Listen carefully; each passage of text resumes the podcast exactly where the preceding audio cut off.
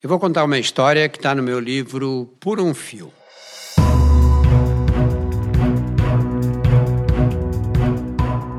Olá, eu sou Drauzio Varela e aqui você vai ouvir outras histórias.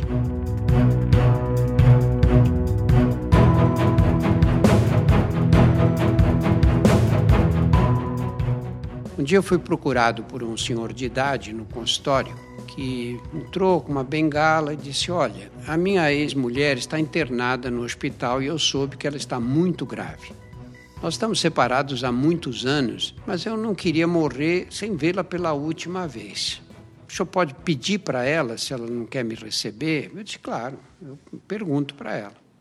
Aí contei a história para minha paciente e eu disse: Olha, ele quer saber se pode lhe fazer uma visita. Ela disse: Não, doutor, eu não quero. Falei, tá bem, eu aviso ele então.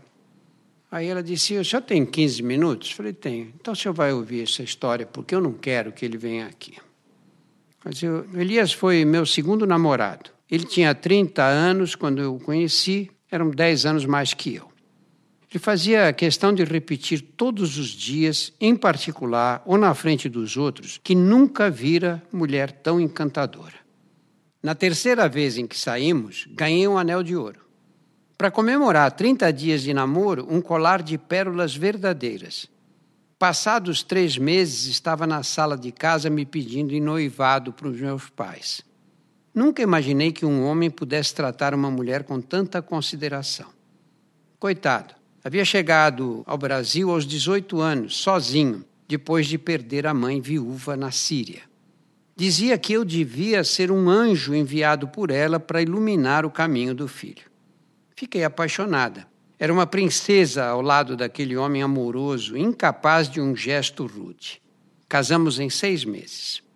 Quando voltamos da lua de mel, fomos ao aniversário da esposa de um patrício dele, um rapaz simpático, com um sotaque forte, que contava muitos casos engraçados. Eu, brincalhona desde criança, ri muito naquela noite, mas não foi a única. Todo mundo se divertiu menos o Elias, que passou a festa emburrado e fez questão de irmos embora cedo, contra minha vontade. No caminho, perguntei a razão do mau humor. Foi o começo do inferno. Ele ficou transtornado. Aos berros, disse que eu não sabia me comportar, que jogava a cabeça para trás quando ria só para provocar os homens, que meu vestido era curto, mais decotado do que devia e por aí afora. Fiquei chocada porque até aquela noite ele tinha sido um cavalheiro impecável. Acordei de manhã com os olhos inchados de chorar. Quando me viu, ele ajoelhou aos meus pés, jurou ter armado aquela cena porque estava enlouquecido de paixão por mim, porque eu era maravilhosa e encantava os homens à minha volta. Não que fosse culpada, admitia, mas por ser ingênua, não tinha noção da sensualidade que emanava do meu corpo. No fim, pediu apenas para que eu prestasse atenção, fosse mais reservada na frente dos homens, para que não levassem a mal minha espontaneidade. À noite chegou com dois pingentes de ouro, lindos. Naquele tempo éramos educadas para ser discretas e acomodadas. Na minha inexperiência, achei que ele talvez tivesse razão. Se algo em mim despertava cobiça nos homens, precisava mesmo tomar cuidado. Não tinha a menor intenção de magoar meu marido. Estava apaixonada. Solicitei até que ele me alertasse ao notar algum comportamento desavisado da minha parte. Elias tomou o pedido ao pé da letra e lentamente aumentou a pressão para mudar minha personalidade. No início implicava com o decote de um vestido, com a espontaneidade de uma reação em público, com o fato de eu falar com o garçom. Com o tempo, eu trocava de roupa três ou quatro vezes antes de sair até encontrar uma do gosto dele. Nos restaurantes, quando não havia mesa disponível num local que me deixasse de frente para a parede, nem entrávamos. Ir à padaria ou à quitanda ficou por conta da diarista, a menos que eu estivesse disposta a enfrentar duas horas de discussão. Contando assim, o senhor vai achar que eu era submissa demais. Talvez fosse, mas no casamento, as restrições não são impostas de um dia para o outro. Acumulam-se na rotina diária sem que a gente se dê conta. As brigas, entremeadas de declarações de amor, pedidos de perdão, presentes apaixonados. Nos momentos de reconciliação, ele dizia com ternura não pretender destruir em mim a sensualidade, nem a vaidade feminina. Desejava apenas que essas qualidades fossem reservadas exclusivamente para o homem que me amava acima de todas as coisas. Por isso comprava vestidos vermelhos, mini saias e blusas decotadas capazes de fazer corar uma prostituta.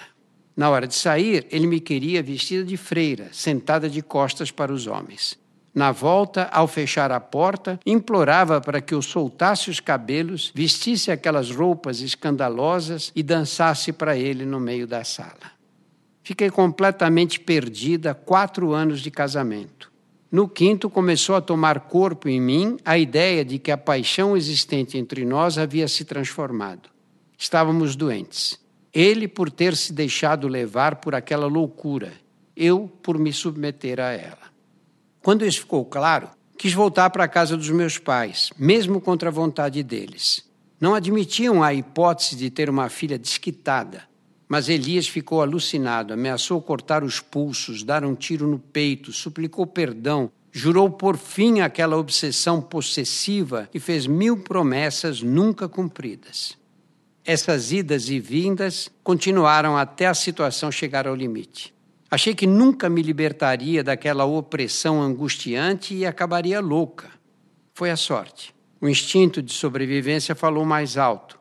Se ele se opunha à separação, só me restava a alternativa de fugir. Numa segunda-feira, com a ajuda de uma prima, finalmente criei coragem. Esperei Elias sair para trabalhar, juntei algumas roupas na mala e fui embora antes de receber o primeiro telefonema do dia, dado religiosamente assim que ele pisava na loja. Enquanto esperava o elevador, o telefone tocou sem parar. Tomei um ônibus para o Rio Grande do Norte, onde o marido dessa prima tinha parentes que se dispuseram a me receber em segredo. Lá, três anos depois, conheci o Isidoro. Doutor, não sei quantos dias ainda estarei por aqui, mas serão poucos. Procuro fingir que não percebo para não entristecer ainda mais o Isidoro. Quero aproveitar todo o tempo ao lado desse homem que só me fez bem. Não quero desperdiçar nenhum minuto com alguém capaz de me trazer lembranças desagradáveis nesta hora. Quando cheguei ao consultório, seu Elias me aguardava com o rosto abatido. Levei-o até a minha sala. Não tenho boas notícias. Ela não quer vê-lo. Disse isso com tanta convicção que, se eu fosse o senhor, não insistiria. Ele pôs a cabeça entre as mãos e chorou sem emitir nenhum som. Desviei o olhar para baixo em respeito à sua dor. Quando conseguiu se controlar, tirou um lenço amassado do bolso do paletó, enxugou as lágrimas, pediu desculpas e foi embora apoiado na bengala.